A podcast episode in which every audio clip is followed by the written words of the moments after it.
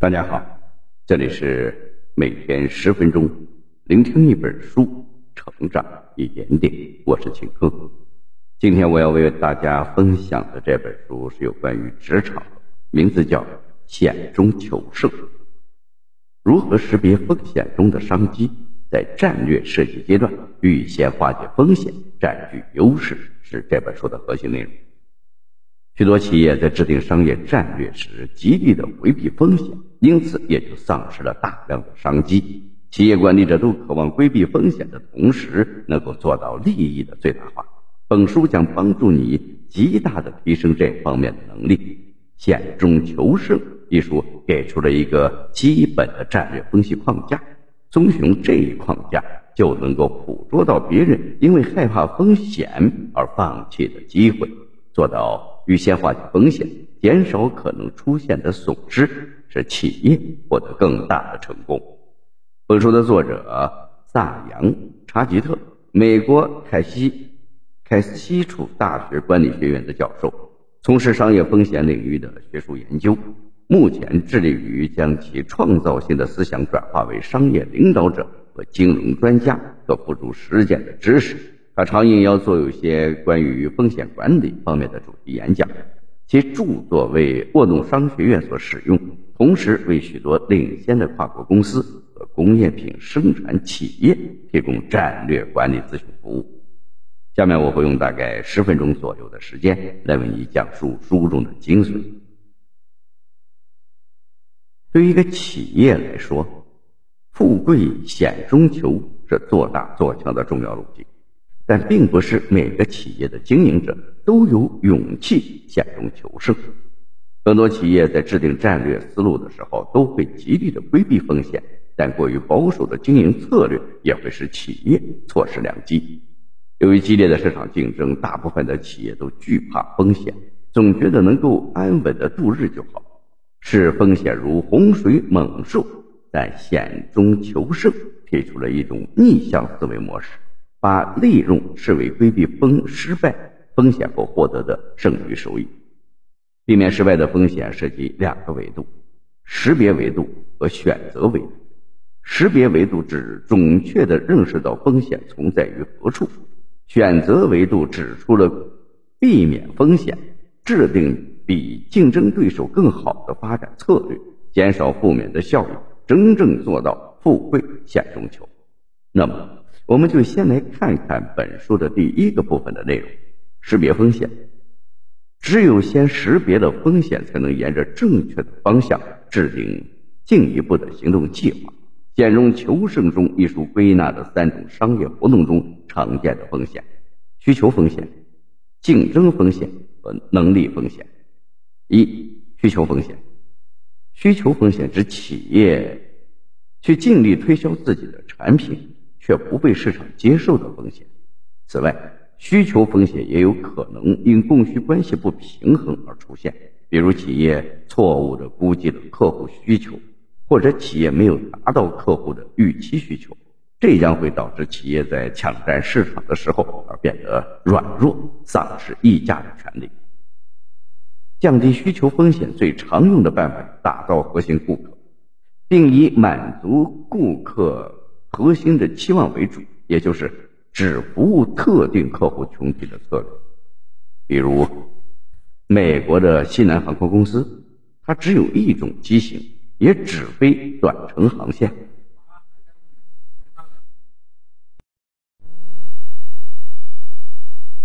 采取低价策略占领中下游的消费市场。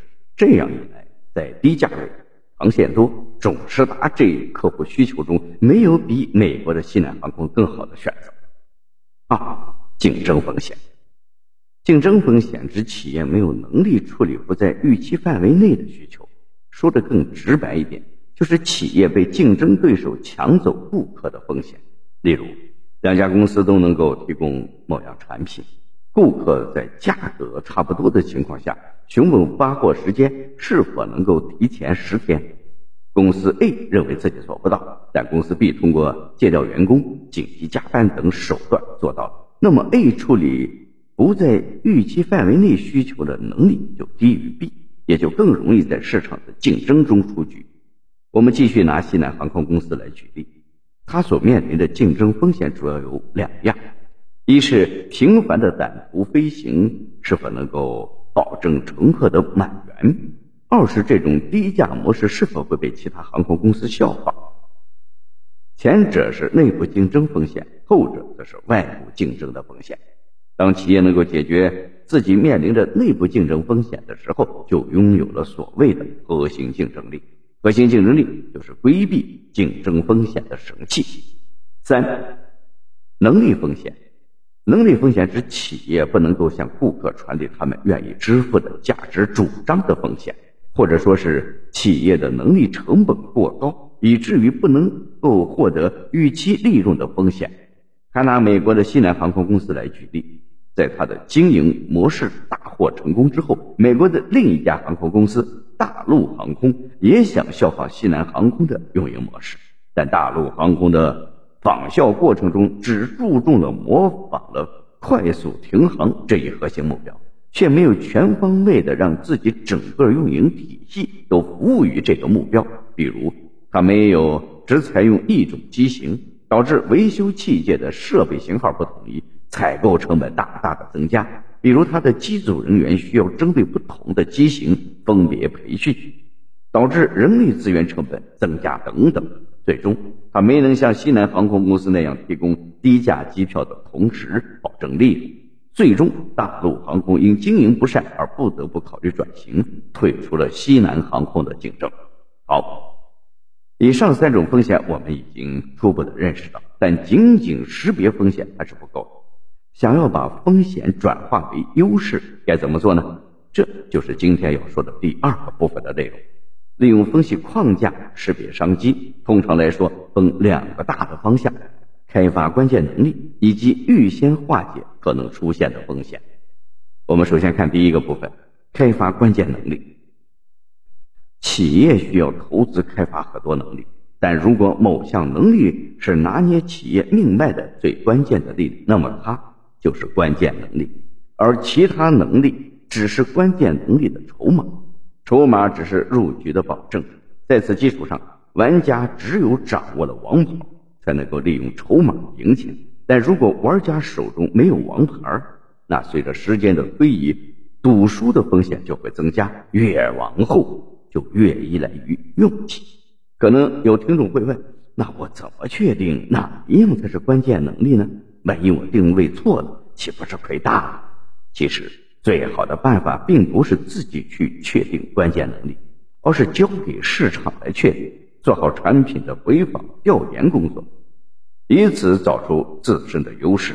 当然，更重要的一点在于形成弹性机制，即使确定了自己的关键能力，让发展战略围绕关键能力展开了，也不要忘记留一手。把一些暂时搁浅或者用不上的项目作为计划 B 继续推进，就像华为的鸿蒙系统那样，如果没有它，面对美国制裁这样巨大的风险打击，华为就会非常的被动。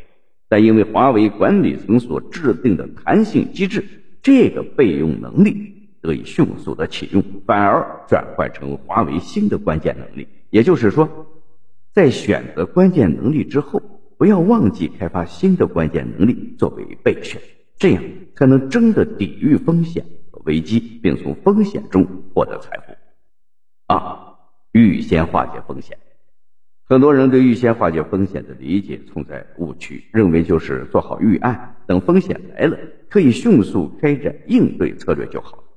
但这不叫预先化解，这叫紧急避险。真正的预先化解是看到企业经营的潜在危机，并提前进行消除。举个更直观的例子，中国古代神医扁鹊曾说：“自家兄弟三人行医，医术最高超的是大哥，医术最低的是自己。”结果被反问：“那怎么不是你大哥最出名呢？”